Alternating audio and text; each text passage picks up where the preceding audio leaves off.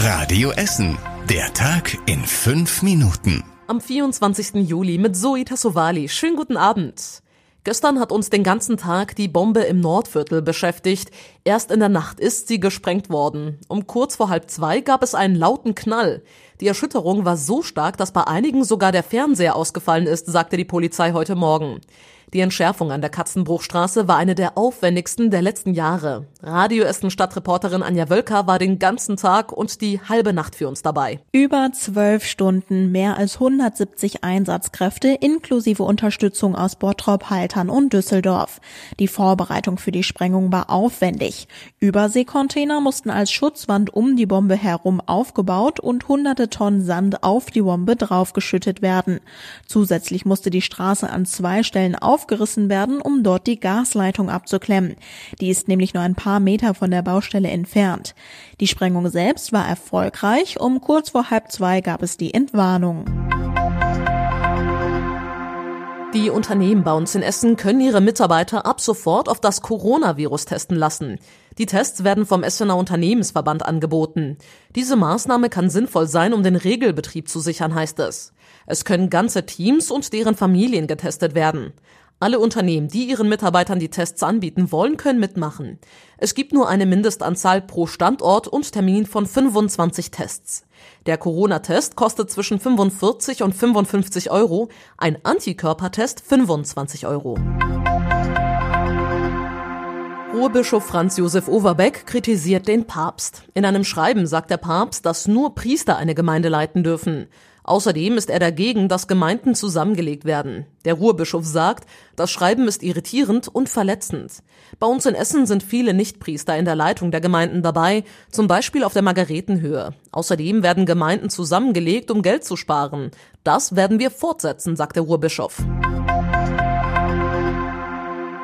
Und wir kommen zum Sport hier in unserem Podcast. Die deutsche Frauenfußballnationalmannschaft wird ihr erstes Spiel nach der Corona-Zwangspause bei uns in Essen austragen. Im September wird die Nationalelf im Stadion Essen in Berge-Borbeck auf Irland treffen. Bei dem EM-Qualifikationsspiel werden voraussichtlich keine Spielerinnen der SGS Essen mehr dabei sein.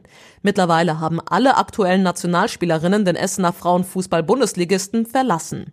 Ob zu der Partie am 19. September Zuschauer zugelassen sind, ist noch nicht ganz klar. Das Spiel wird aber live im ZDF übertragen. Anpfiff an der Hafenstraße wird dann um 14 Uhr sein. Und wir bleiben noch kurz beim Sport. Das Pokal-Halbfinale von Rot-Weiß Essen wird ganz sicher ohne Zuschauer stattfinden. Mitte August spielt RWE im Niederrhein-Pokal beim Oberligisten TVD Felbert. Dort gab es heute eine Ortsbegehung mit der Kreispolizei, dem Ordnungsamt und der Sportverwaltung der Stadt Velbert. Danach wurde entschieden, dass Zuschauer angesichts der Corona-Lage nicht erlaubt sind. Die Auflagen seien zu hoch und könnten nicht erfüllt werden, heißt es. Das Halbfinale ist am 18. August, Anpfiff ist dann um 19.30 Uhr. Na, wer wollte von euch schon immer mal auf Schatzsuche gehen? Das ist jetzt ab sofort in der Innenstadt möglich. Kinder und Erwachsene können auf die Jagd nach dem wachsamen Hähnchen gehen. Das ist ein Denkmal in der Innenstadt. Es gibt dabei zwei Varianten. Bei der Touristeninfo in der Innenstadt gibt es eine gedruckte Schatzkarte. Alternativ gibt es sie auch in einer App. Die Suche führt unter anderem zum Grillo-Theater, zum Burgplatz oder zum Hirschlandplatz. An jedem Ort gibt es Fragen rund um die Essener Geschichte.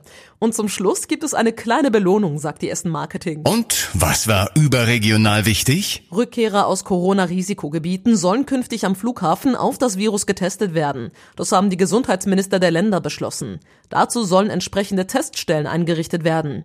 Die Kosten dafür soll die öffentliche Hand übernehmen, heißt es.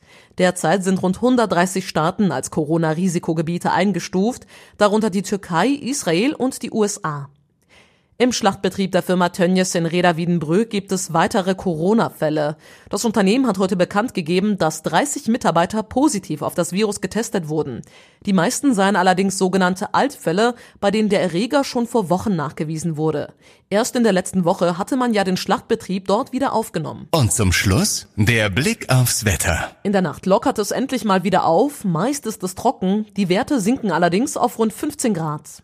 Und die nächsten aktuellen Nachrichten hier bei uns aus Essen gibt's natürlich morgen früh wieder hier bei Radio Essen. Euch jetzt allen aber erstmal einen entspannten und ruhigen Abend und einen schönen Start ins Wochenende. Das war der Tag in fünf Minuten. Diesen und alle weiteren Radio Essen Podcasts findet ihr auf radioessen.de und überall da, wo es Podcasts gibt.